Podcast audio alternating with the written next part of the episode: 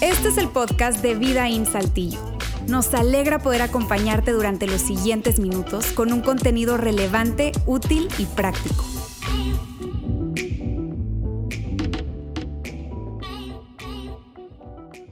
Quizá eh, al conocer el título de esta nueva serie, tú te preguntas, a ver, ¿cómo vamos a hablar de salud mental en la iglesia? Eh, ¿Eso es una iglesia o una institución terapéutica?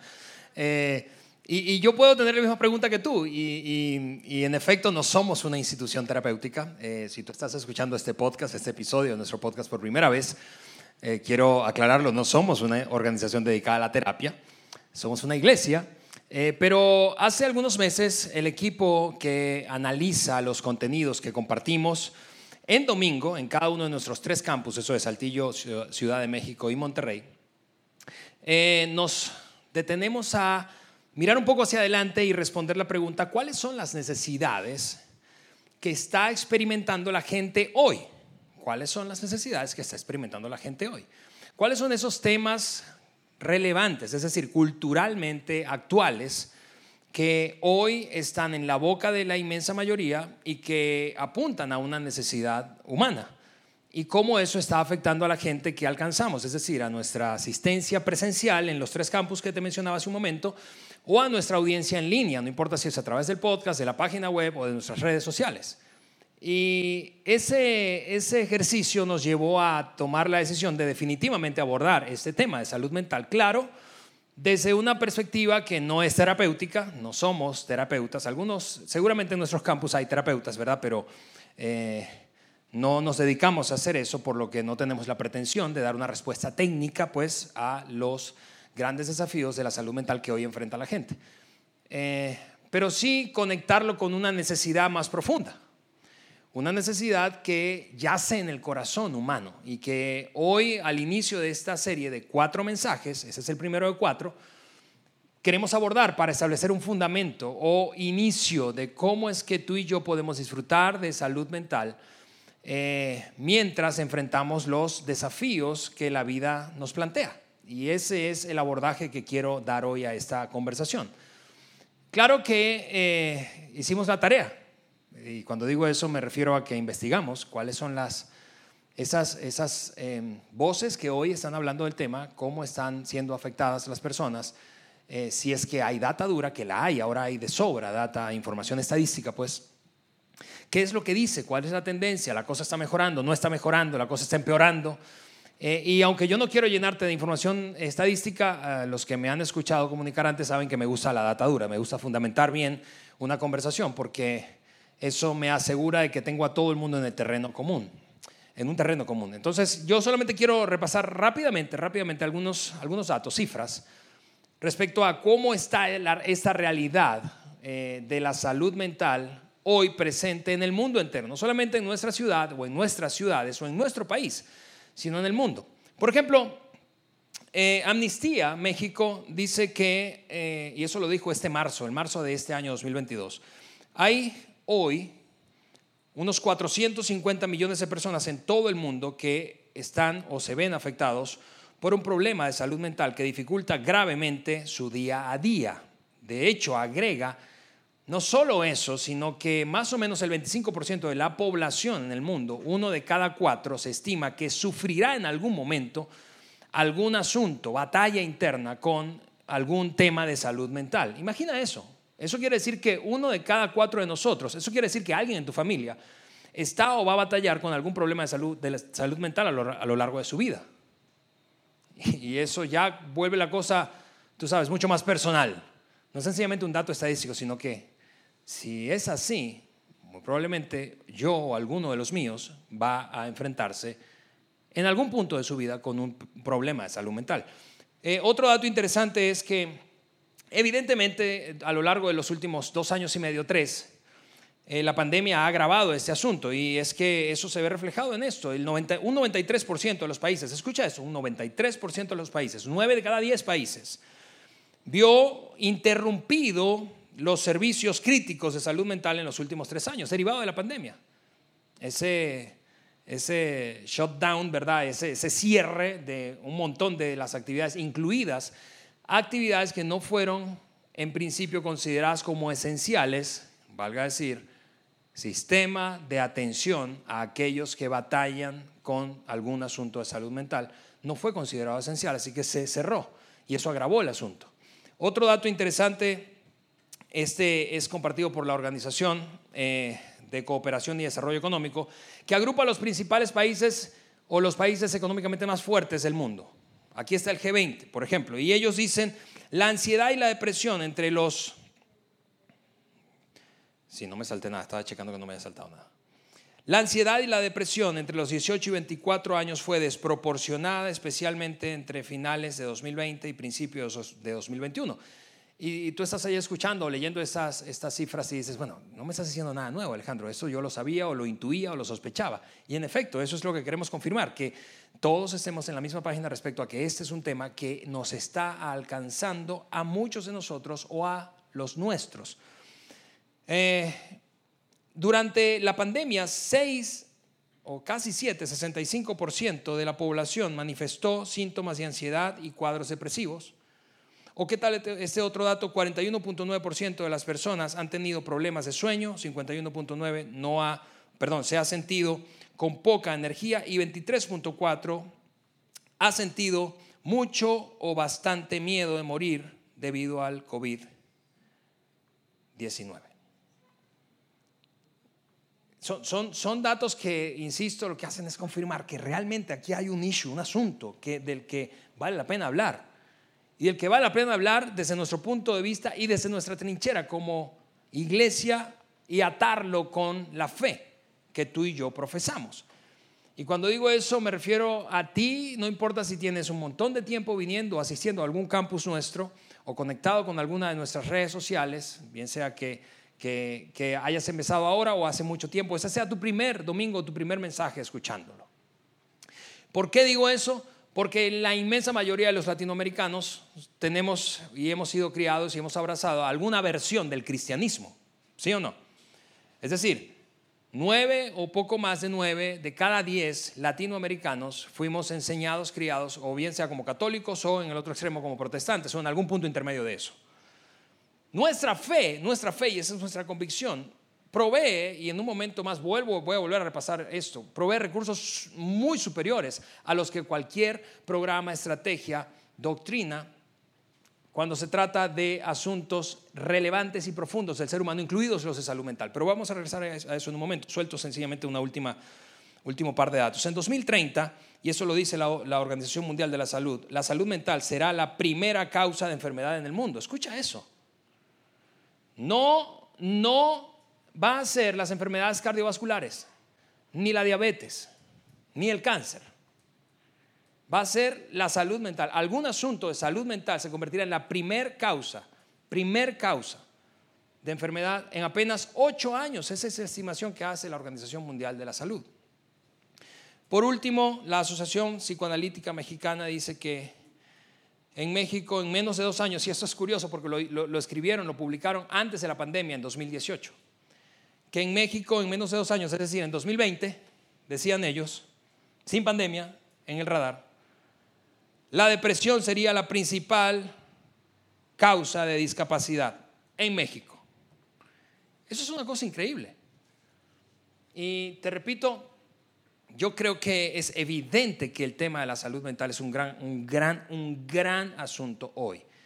En la conversación, no solo en la conversación, en la vida de en nuestras vidas, en la vida de nuestros hijos, en la vida de nuestros estudiantes, en la vida de nuestros adultos mayores, en la vida de la gente que está casada, soltera, divorciada, viuda, en la vida de los trabajadores, los dueños de empresas, en la vida de cualquier persona que hoy está respirando, en ese salón o en cualquier lugar de donde nos estés escuchando o viendo.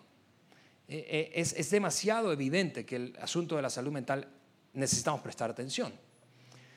Y decía yo que el agravante de la pandemia es uno de los dos agravantes que veo para que esta situación sea más complicada todavía. El otro agravante es la estigmatización, es decir, la etiqueta negativa que hay sobre la vida de cualquier persona que se atreva a decir que está batallando con algún asunto de salud mental o que está tomando la decisión de ir a un psiquiatra, a un psicólogo, a un terapeuta. Históricamente, especialmente en América Latina, ha sido un estigma negativo. Es decir, una, eso es una redundancia, pero una estigmatización, es un estigma sobre la idea de que una persona está deprimida, triste crónicamente o tiene problemas de arrebatos de ira o comportamientos compulsivos adictivos o cualquier otro asunto que caiga dentro del terreno de la salud mental. Y eso me lleva a responder la pregunta, pero Alejandro, entonces, ¿qué es concretamente salud mental? ¿A qué es eso a lo que se le llama hoy salud mental? Porque probablemente tu concepto, eh, dependiendo de la generación a la que pertenezcas, el ambiente en donde creciste o a la información que haya sido expuesto, tienes una idea de lo que significa estar saludable mentalmente. Ok, para ponernos en, la misma página y solo de, a modo didáctico, ¿verdad? Esto, esa es la definición que quiero que usemos a lo largo de la serie. Es la definición que está planteada por la Organización Mundial de la Salud y ahí la tienes en tu pantalla. ¿Qué es salud mental según la OMS? Es ese estado de bienestar en el que el individuo se da cuenta de sus propias capacidades, puede hacer frente a las tensiones normales de la vida, puede trabajar productiva y fructíferamente y finalmente es capaz de hacer una contribución a su comunidad. Yo no sé si te pasa como a mí, pero yo leo esa frase y yo digo, yo no tengo salud mental. Eso es una cosa holística, ¿verdad? Así como gigante que yo digo, no puedo satisfacer el estándar que todo eso plantea. Yo digo, pues yo estoy fuera. Eh, eh, eh, yo estoy batallando, según la OMS, yo formo parte de esa estadística. y seguramente tú estás más sano mentalmente que yo, pero algo, de algo de eso saliste chipeado, ¿no? Es decir, es una cosa muy complicada, ese estándar es, es inalcanzable en algún sentido. Y el punto es que esa definición o ese planteamiento de la OMS los ha llevado a diseñar una estrategia, una estrategia y como la, definición de salud mental es tan amplia, es tan, te repito, holística, entonces las estrategias que se han diseñado son multidimensionales. En otras palabras, se dejó de pensar que la salud mental era un asunto o es un asunto que solo debe ser abordado desde la perspectiva médica.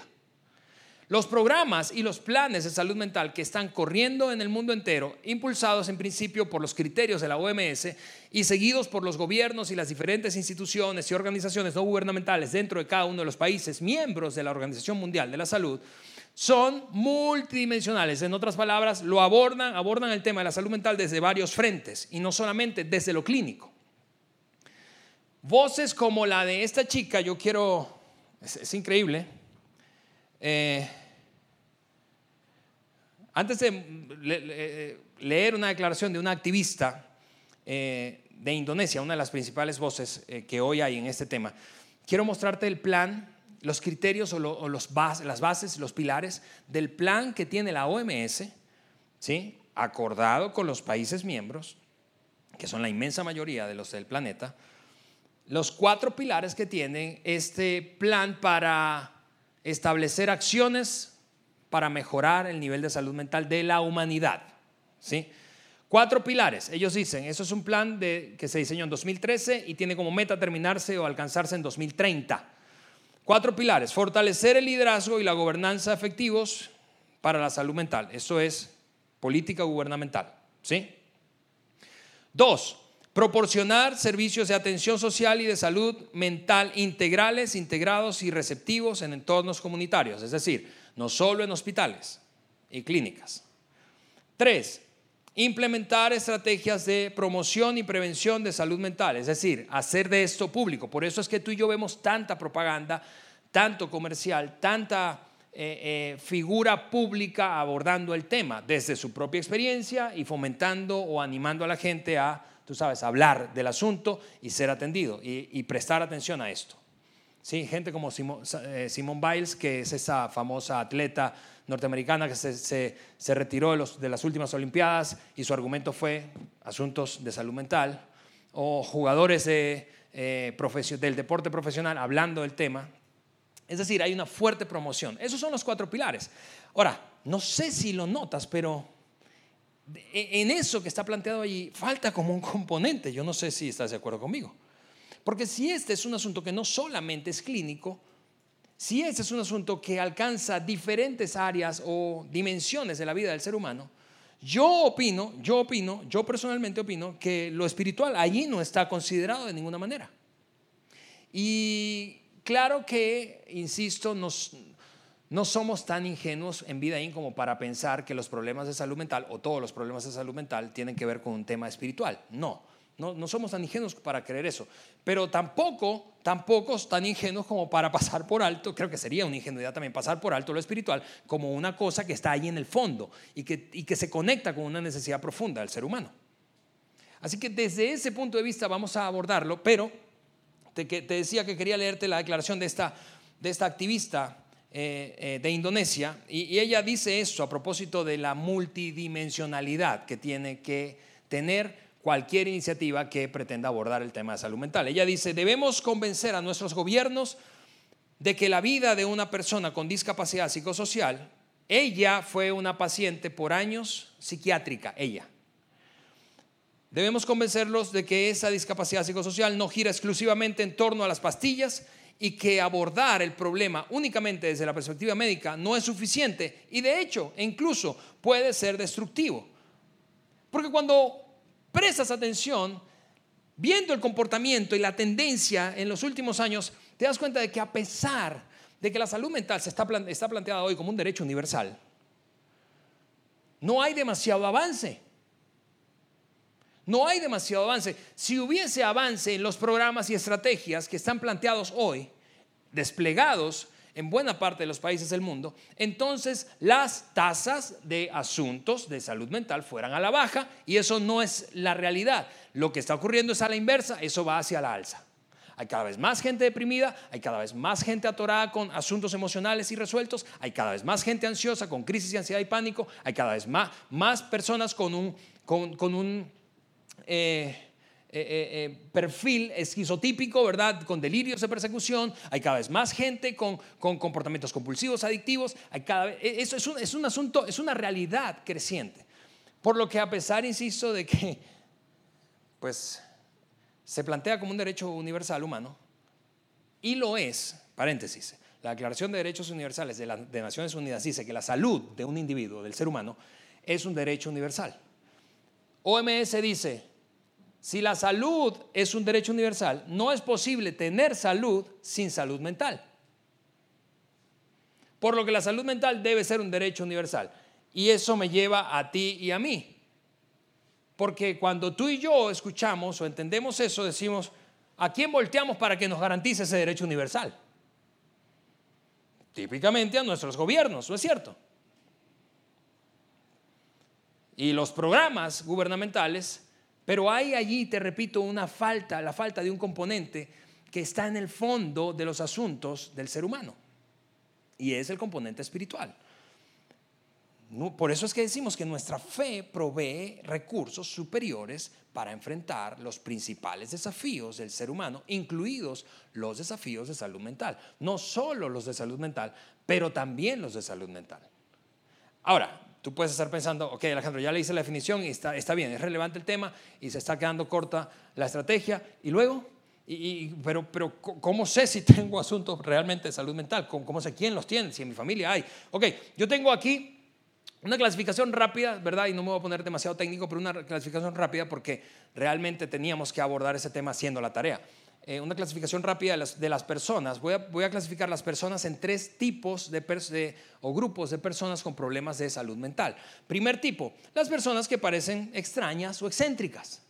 Una persona que tiene tendencias de comportamiento extraño o excéntrico, es decir, que son paranoides, que tienen un delirio de persecución, como te decía hace un momento, que están desconfiados crónicamente de otros, que experimentan arrebatos de celo, que constantemente están actuando posesivamente sobre la vida de otros, son personas que tienen comportamientos extraños o excéntricos. Una persona, aquí están los, en un extremo los que desarrollan eh, algún tipo de esquizofrenia, los que imaginan y se hacen una película de cosas que no son reales, pero que llegan a abrazar como si, si lo fueran. Excéntricos o extraños. El segundo tipo de personas son los que parecen más bien dramáticos, sensibles o erráticos, ¿verdad? Aquí están los que pues experimentan grandes, grandes eh, dificultades para socializar con otros. Aquí hay gente antisocial, ¿verdad? Gente que tiene problemas de límite, que no sabe decir que no, o que se impone, controla o manipula a otros. Eso es un problema de salud mental. ¿Ves por qué es que este tema va a convertirse, según los que estudian el asunto, en la primera causa de enfermedades o de salud en el 2030? Porque mientras yo leo eso, no es cierto que tú piensas, pues no manches, yo, yo o sea, Alejandro, yo era feliz y no lo sabía, me estás abriendo los ojos para, para hacerme dar cuenta que tengo problemas de salud mental. ¿Sí o no? ¿O solo me pasa a mí? Por eso que hay un dicho cultural que, dice que el ignorante es, es, más feliz, ¿verdad? Porque uno sabe nada. Mientras uno más sabe, más infeliz es. No, no voy a continuar con la frase que sigue, pero Aquí en, gente que parece dramática, sensible o errática está gente que es narcisista, cuya, tendencia o comportamiento es como buscan ser adorados, buscan ser reconocidos, pero enfermizamente. Gente que tiene síndrome, eso que llaman algunos psicólogos el síndrome histriónico, ¿verdad? O de histrionismo, que, se creen en una película, en una novela y ellos son el centro, ¿verdad? Y todo se trata de ellos. Sí, que, que, lo que pasa, no importa si es en su propia vida o en la de otros, este, de alguna manera lo conectan con su propia historia, porque son el protagonista. ¿Sí? Y entonces eso los lleva a ser personas súper dramáticas. ¿Sí? Eso es un asunto de salud mental. O finalmente el último grupo, te he dicho dos grupos, los excéntricos o extraños, los dramáticos, sensibles, ¿verdad? Eh, o erráticos, y finalmente los que parecen ansiosos o temerosos. Aquí está gente que evita constantemente situaciones, desafíos por temor o ansiedad. La ansiedad es ese miedo a un no sé qué, ¿sí? Eso de que no sé, pero mm, esto como que no va a salir bien. Eh, y eso evidentemente tiene momentos críticos que terminan en una crisis de pánico, paralizados. Tengo un amigo cercano que recientemente por tanta presión en su trabajo, tanta presión del forecast, de la proyección y alcanzar los números, entonces empezó a experimentar crisis de pánico, se puso un poco eh, eh, nervioso respecto a la idea de que pudiera estar fallando su sistema cardiovascular y entonces ahora ha tomado la decisión basada en el pánico de no volar, no subirse más a un avión, porque tiene miedo de que la altura siga elevando su presión y sufra un infarto en el avión. Ahora, eso no tiene fundamento alguno luego de que fue al médico y el médico le dijo, hijo, usted está bien. ¿Te, das cuenta de ese comportamiento psicosomático de, somatizar todo, de creer que me siento mal es porque algo me va a pasar, algo me va a pasar, algo me va a pasar? En esos días escuchábamos o veíamos con unos amigos, eh, eh, buenos amigos y yo en, nuestra casa, a un humorista colombiano llamado Andrés López que dice esa frase, algo malo va a pasar, algo malo va a pasar, todo lo que sube tiene que bajar, me va a morder un dinosaurio la cabeza, un dinosaurio, un pitufo, me va a salir, algo malo va a pasar. Esa sensación de ansiedad, la falta de control de ansiedad, y la próxima semana vamos a hablar mucho de ansiedad, ¿sí? Vas a escuchar a Luis con un gran mensaje hablando de la ansiedad. Eh, pero ese comportamiento ansioso, ese mal manejo de la ansiedad o los comportamientos obsesivos compulsivos, adictivos, son problemas de salud mental. Ahora, todo eso me lleva, amigos, a decir, ok, simplifiquemos esa, esa definición y conectémonos con lo espiritual. Si Jesús estuviera aquí con nosotros, ¿cuál sería su definición de salud mental? Yo estoy convencido de que su definición después de esos 28 años de ser un seguidor de Cristo, yo estoy convencido de que la definición de salud mental de Jesús sería esta, una sola palabra, paz paz. ¿No es cierto que es simple, pero al mismo tiempo es muy profunda? ¿No es cierto que todos nosotros queremos, eh, vivimos en búsqueda de paz, aunque lo verbalicemos o no, aunque sea intencional o no, aunque sea planeado o no? Tú mueres por paz, paz matrimonial, ¿sí o no? ¿O tú quieres guerra matrimonial? Tú mueres por paz relacional. Yo anhelo paz financiera. Tú quieres paz financiera. Tú no quieres incertidumbre financiera.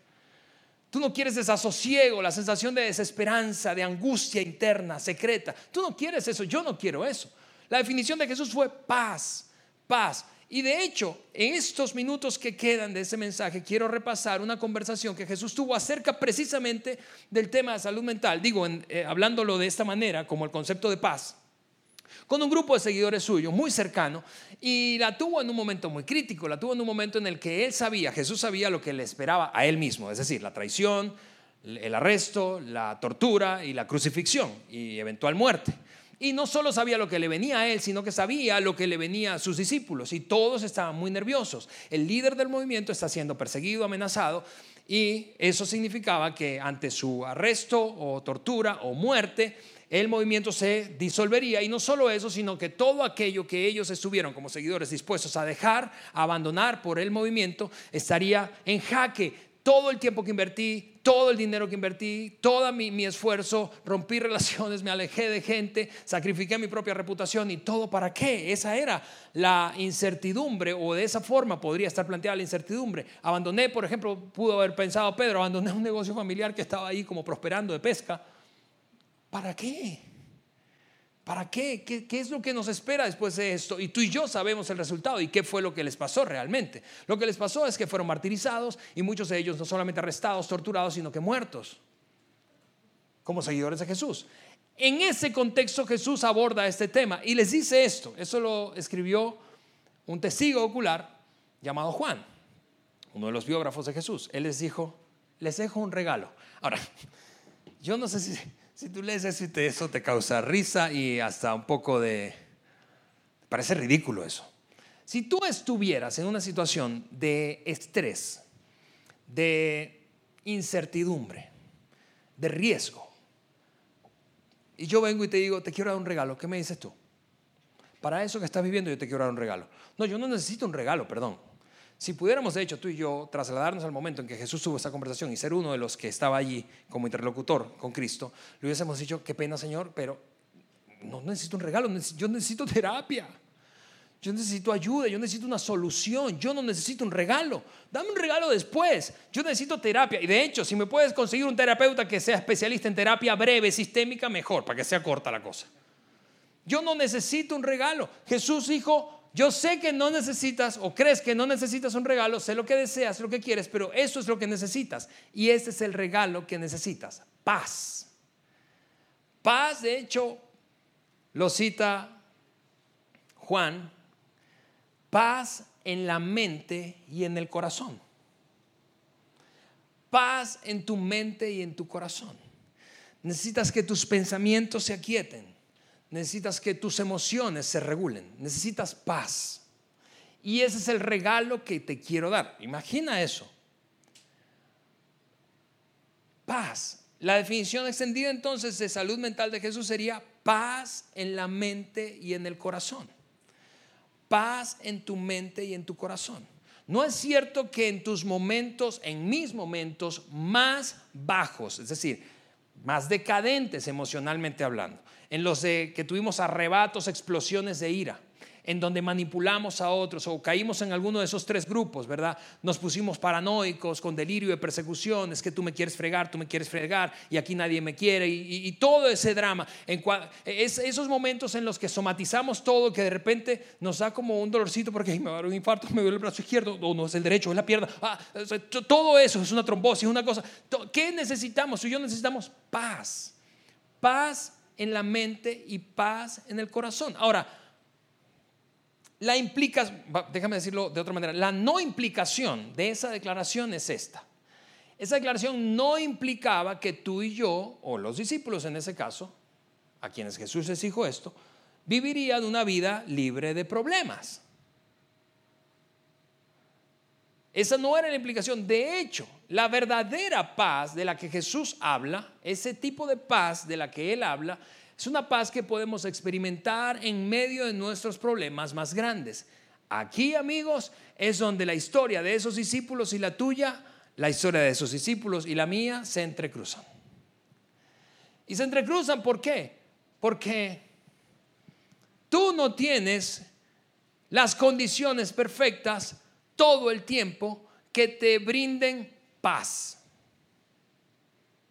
Y yo tampoco. Si lo que nosotros queremos es paz, equivocadamente muchos de nosotros, sin darnos cuenta, hemos vinculado la paz a la ausencia de problemas o presiones o tensiones y estrés.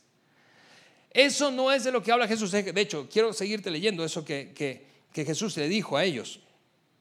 Les dejo un regalo, paz en la mente y en el corazón. Y la paz que yo doy es un regalo que el mundo no puede dar. Ok, entonces Jesús, estás hablando de un tipo de paz diferente, ¿correcto? Ah, quiere decir que la paz que tú das es diferente a la que Hemos aprendido, abrazado, practicado, perseguido. Claro.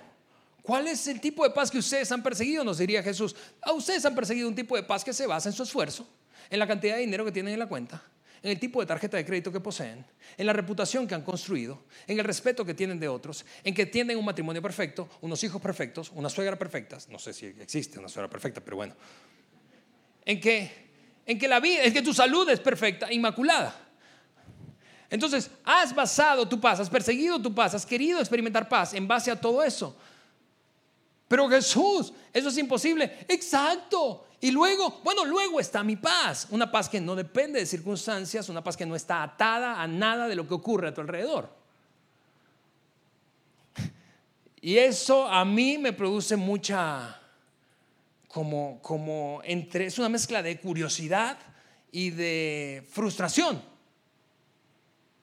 Porque yo pienso, y no sé si tú también, yo pienso, pero ¿Cómo alcanzo a tener esa paz entonces? Es una especie de contradicción lo que estás planteándome. Es incluso a veces me parece que hasta negación. No pasa nada, no pasa nada, no pasa nada. No, claro que pasa, claro que pasa. Claro que pasa, y tú y yo sabemos, claro que pasa. Pasa que perdí mi trabajo, pasa que troné el emprendimiento que había iniciado y que me costó años. Pasa que mis hijos están mal, que mis hijos están descarrilados o que mis hijos están lastimados emocionalmente o físicamente. Pasa que estoy enfermo, pasa que mientras más viejo, más enfermo. Pasa que mi matrimonio está tronando, pasa que no está ocurriendo lo que planeé, que esta no es la vida que planeé. Así que sencillamente decir no pasa nada es negación, pero lo que Jesús está planteando, increíblemente, no es negación. Si tú estás llegando a esa conclusión de que es negación, yo te entiendo, yo te entiendo, pero quiero pedirte por favor que no te desconectes y no saques una conclusión tan rápida hasta que terminemos ese mensaje de hoy. Y de hecho, la serie, porque creo que tú en el fondo de tu corazón, como yo, quieres lo mismo. Quieres paz. Y sabes que el mundo no puede dártela. Al menos no puede dártela de manera consistente. Puede darte un ratito. Te cerraste un gran negocio con un gran cliente. El cliente encontró un nuevo proveedor. Te casaste Empezaste a experimentar tensión matrimonial. Te divorciaste. Nacieron, nació tu primer hijo. Ay, tan lindo que era. Y ahora es un monstruo en la adolescencia. Así que nuestra paz basada en las condiciones de la vida, no necesito decírtelo, ¿verdad? No alcanza. Por eso este planteamiento me genera a mí tanta curiosidad. Y ojalá que a ti, porque tú y yo podemos accesar a este regalo. Jesús siguió diciendo, hablando de resultados que produce la paz que Él da.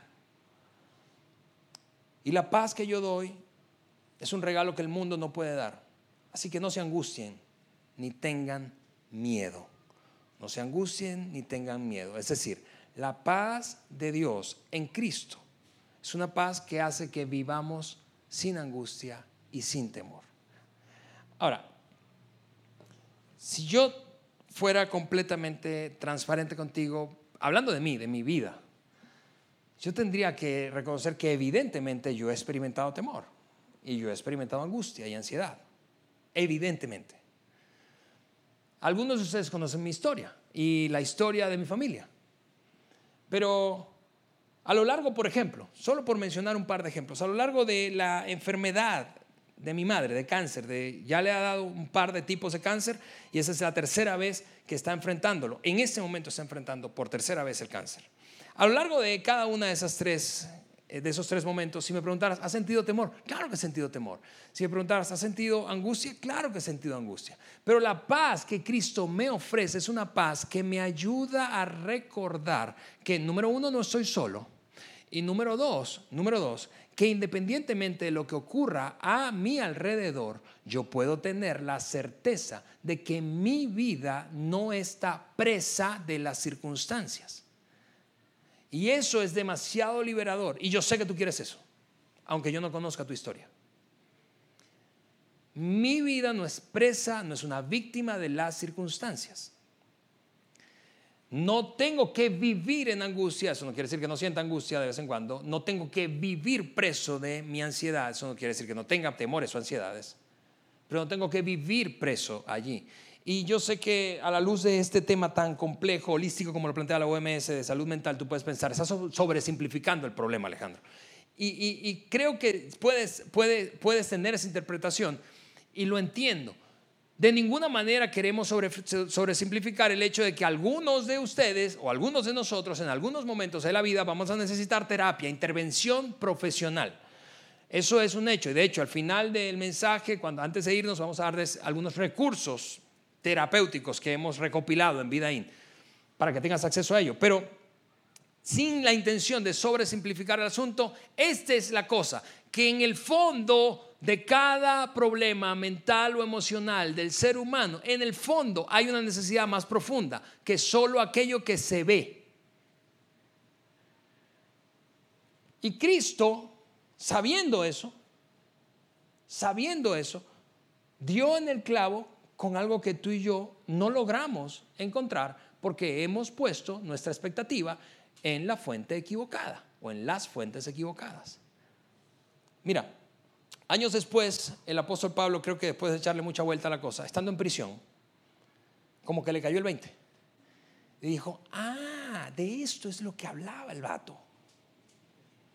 Esto es lo que quería decir Jesús cuando Juan me lo contó. Él está preso en una cárcel de dos por dos, en donde come, duerme y hace pipí popó. Una cárcel romana esperando sentencia de muerte. Y entonces desde ese lugar, porque es importante el contexto desde donde lo escribe, desde ese lugar escribe una carta a un grupo de creyentes o seguidores de Jesús que vivía en una ciudad griega llamada Filipos. Y allí entonces les escribe esto. Y la paz de Dios, a ver, ¿cómo está la cosa, Pablo? ¿Vas a hablar de paz estando preso, esperando morir? Y la paz de Dios, yo me lo memoricé en una versión distinta a esta, que sobrepasa nuestro entendimiento, guardará vuestros corazones y vuestras almas en Cristo Jesús.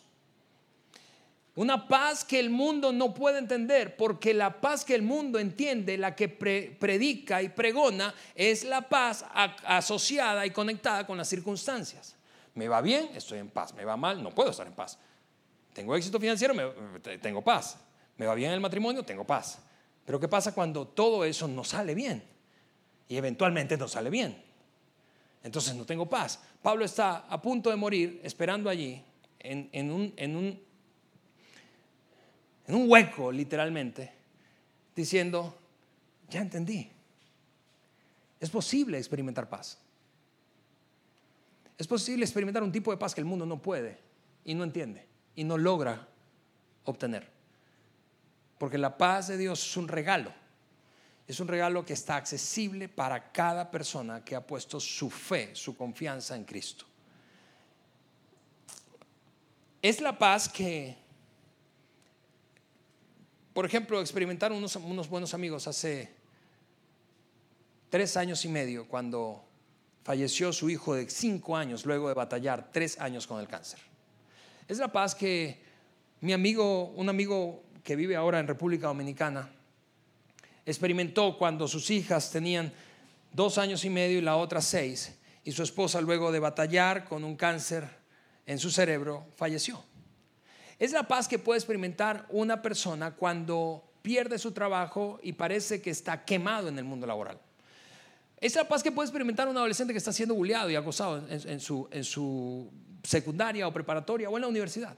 Es la paz que puedes experimentar tú y puedo experimentar yo. Es la paz que yo puedo experimentar en medio del tercer proceso de cáncer de mi mamá. Es la paz que puedo experimentar cuando en medio de ese proceso, tercer proceso de cáncer, el viernes pasado, saliendo de mi casa con mi esposa y mi hija, me chocan dos veces mi carro y me lo destruyen. Cuando esa misma semana está comenzando la quimioterapia, yo digo, lo que falta, perdón por la expresión, quizá van a tener que borrar esto y decir que no lo dijo un pastor, ¿verdad? Pero lo que falta, como lo dice la célebre Gloria Mendoza, mi mamá, es que me mee un perro. Es la paz que tú y yo podemos experimentar independientemente de cuál sea la circunstancia. Tú puedes tener paz. Y esa es la invitación. Y nosotros queremos comenzar esta serie diciéndote, por favor, por favor, no simplificamos los asuntos de salud mental. Pero no te pierdas de esa invitación de Cristo. Esa paz es para ti y es para mí. Y con eso dicho, yo quiero terminar. Y le digas hoy, Señor, está bien, recibo ese regalo, aunque yo creo que no necesito ningún regalo. Yo quiero tener paz. Y aunque no me cae demasiado el 20, ¿qué onda con ese tipo de paz que tú ofreces? Quiero recibirlo. Y sencillamente quiero invitarte a dar ese paso. Mientras oro, regreso sencillamente para despedirnos. Señor, te damos muchísimas gracias. Gracias porque en el medio de nuestras circunstancias más difíciles, Dios, más fuera de control, siempre estás tú con una invitación. Y esta, Señor, la invitación de hoy, es una invitación que probablemente sea de las más relevantes en la actualidad, en todo el mundo. No importa nuestra etapa de vida. La invitación de recibir el regalo que tienes para nosotros, paz. Paz no como el mundo la da. Paz que sobrepasa nuestro, entendimiento. Paz en la mente y en el corazón, Señor. Solo así podremos comenzar a transitar el camino hacia la salud mental que tanto anhelamos y necesitamos. Ayúdanos, Dios. Ayúdanos a cada uno de nosotros a recibir ese regalo, a abrazarlo y a vivir con esa convicción. En el nombre de Jesús. Amén. Bien amigos, vamos a dar por concluida esta primera parte de la serie. Pero antes de que te vayas, quiero mostrarte ahí un código QR. Es una página que hicimos o preparamos dentro de nuestro sitio web con recursos para la salud mental. Es decir, Ahí vas a encontrar recursos en audio, video y escritos para la ansiedad, para temas como el, manejo de la ira, para temas como comportamientos compulsivos adictivos, para temas como eh, la depresión. Así que queremos darte, herramientas eh, y animarte que no te pierdas de ninguna manera el próximo domingo, la segunda parte de nuestra serie. Que tengan una feliz tarde. Bye.